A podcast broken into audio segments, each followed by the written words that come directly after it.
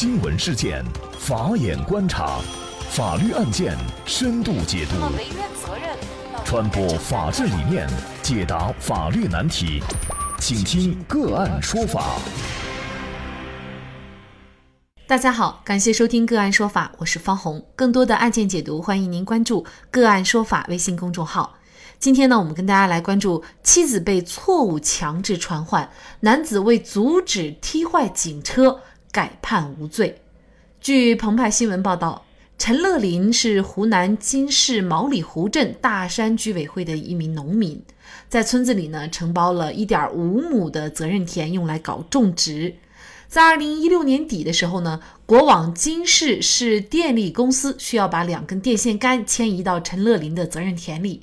那大山社区居委会副主任王某就称啊，说村里呢是给陈乐林家补偿两千块钱，但是陈乐林不同意。那么陈乐林不同意的原因呢，是说农田里栽了电线杆以后啊。旋耕机就不能工作，那么一点五亩田也就没用了，所以他要求置换一块田。那么据居委会支书黄某的证言称呢，陈乐林当时提出的要求呢是，要么政府给他置换一点五亩的土地，要么呢就是按照每亩三万两千六百四十块钱征收。而居住在大山村四组自称和陈乐林平时关系不是很好的村民也向法庭作证，说陈乐林家呢占用的田是被栽了电线杆以后就全部没用了。如果只补偿三千块钱的话呢，换成他，他也是不会同意的。但是在补偿还没有达成协议的时候，二零一七年三月，电力公司的施工队还是进入了陈乐林的责任田。那法院查明啊，在陈乐林夫妇抱住电线杆阻工以后，金市市公安局毛里湖派出所的所长王维安就安排民警钟某和一名协警立即赶到了现场了解情况。那么经过现场协商，大山社区治条主任何毅就承诺。负责处理好占用陈乐林夫妇承包责任田的补偿事宜。至此啊，陈乐林夫妇就同意施工单位继续施工，并且呢，在当天上午的十点左右离开了迁灾电线杆施工现场。如果事情到此为止呢，也许就没有陈乐林后来的牢狱之灾。但是随后发生的事情就激化了矛盾。法院查明，稍许啊，毛里湖派出所教导员朱海鸥以陈乐林妻子刘某阻工为由，口头传唤刘某到派出所接受处理。那刘某以事情已经协商处理好为由，就予以拒绝。那朱海鸥呢，见口头传唤刘某无效，于是就决定采取强制传唤，就抓住了刘某的手和衣领，把刘某带上警车。陈乐林见状呢，就要上前制止，就和现场的民警发生了肢体冲突，并且用脚踹踢警车，踢坏了警车的右尾灯。还踹瘪了警车右前方的外壳，同时啊，把民警的执法记录仪也摔坏在地上。那公安民警最终呢是合力将陈乐林反铐塞进警车，陈乐林双腿在挣扎反抗当中，把警车的左后车窗玻璃踹碎。那么经过金市市价格认证中心鉴定，被损坏的财物价值呢是一千七百六十八块。事发第二天，陈乐林就被金市市。公安局刑事拘留，涉嫌妨害公务。那二零一七年十月，金市法院一审判决陈乐林犯妨碍公务罪，判处有期徒刑六个月。陈乐林对判决不服，提起上诉。那么在遇到行政部门执法的过程当中，是不是作为被执法者，对于执法者的一定程度的反抗，都会构成妨碍公务罪？那么就着这个案子涉及的相关法律问题呢，今天我们就邀请北京来硕律师事务所主任李文谦律师和我们一起来聊一下。李律师您好，呃，方红好，大家好。嗯，妨碍公务罪，应该说在我们的现实生活当中啊，这个罪名呢不是偶尔见到哈，还是时有发生的。那么什么样的行为会构成妨害公务罪呢？啊，我国的刑法对妨害公务罪的规定呢？有四种情形，分别是：第一，以暴力威胁方法阻碍国家机关工作人员依法执行职务的；第二个，以暴力威胁方法阻碍人大代表依法执行职务的；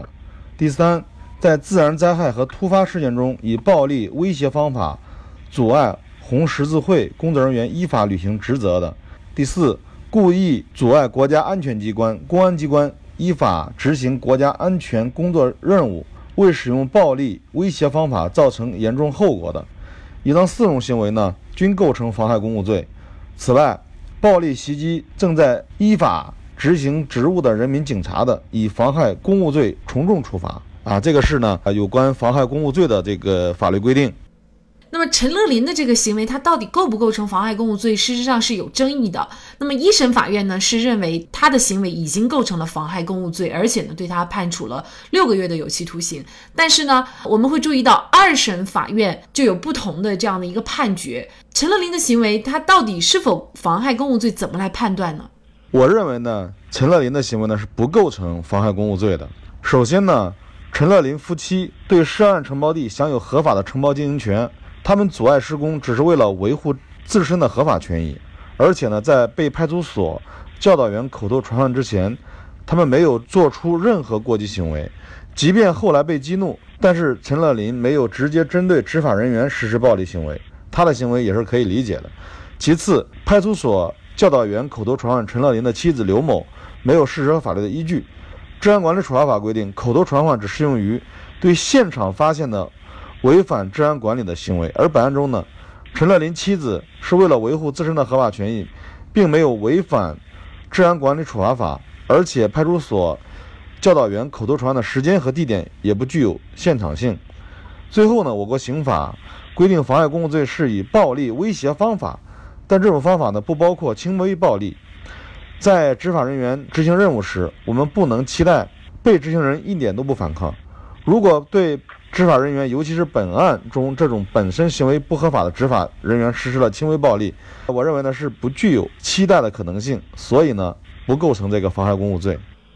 那么这个案件在二零一八年，常德中院就做出了二审判决，认为啊，上诉人陈乐林阻攻和损坏警用执法记录仪、警车玻璃、尾灯的行为不构成妨害公务罪。那么这个是案件的最后的一个判决。陈乐林呢，在提出上诉的时候，他也认为呢，他说公安干警凭主观臆测认定他的妻子刘某阻攻是违反治安管理处罚法的行为，口头传唤和强制传唤刘某是违反了治安管理处罚法的规定和程序，是属于滥用职权的行为。事实上呢，类似于这样的案件，在现实生活当中还是时有发生，比如说征地，比如说拆迁，有的时候呢，在这个过程当中，可能被征地、被拆迁的农民啊，就会有一定。程程度的反抗，呃，尤其是在补偿协议或者其他的一些事宜没有达成一致的情况下，那么是不是所有的反抗？都会构成犯罪，构成妨害公务罪。其实这个案件就告诉我们，不见得。但是又怎么能够把握好这个度，可能也是我们广大的网友啊比较关心的问题。那么面对公安民警的强制传唤、拘留或者一些强制性的征地、拆迁，那么作为当事人还有家属，到底怎么应对才是一个比较妥善的方式呢？毫无疑问呢，对于常德中院作出的二审判决啊，我们认为呢这个。判决的结果还是十分公正合理的，法院的认定有理有据，深入人心，既维护了老百姓的合法权利，又维护了法律的尊严。但是呢，我们在考虑如何看待本案的同时呢，也需要认识到本案的个案特殊性。虽然有了这么一个对老百姓有利的判决，但这并不意味着广大被征收人能够直接效仿陈乐林的做法。作为专业的律师来看呢，我不得不提醒大家。如果你也遇到类似的情况，最好还是保持冷静，轻易呢不要做出过激的行为。但是面对公安民警的传唤或者拘留呢，这个当事人啊和家属的这个处理方法呢，我们认为有以下几点：第一，首先还是要保持冷静，第一时间上公安民警了解强制传唤或者拘留的原因。如果对强制传唤或者拘留的决定不服，当事人呢及其家属啊有权进行陈述申辩，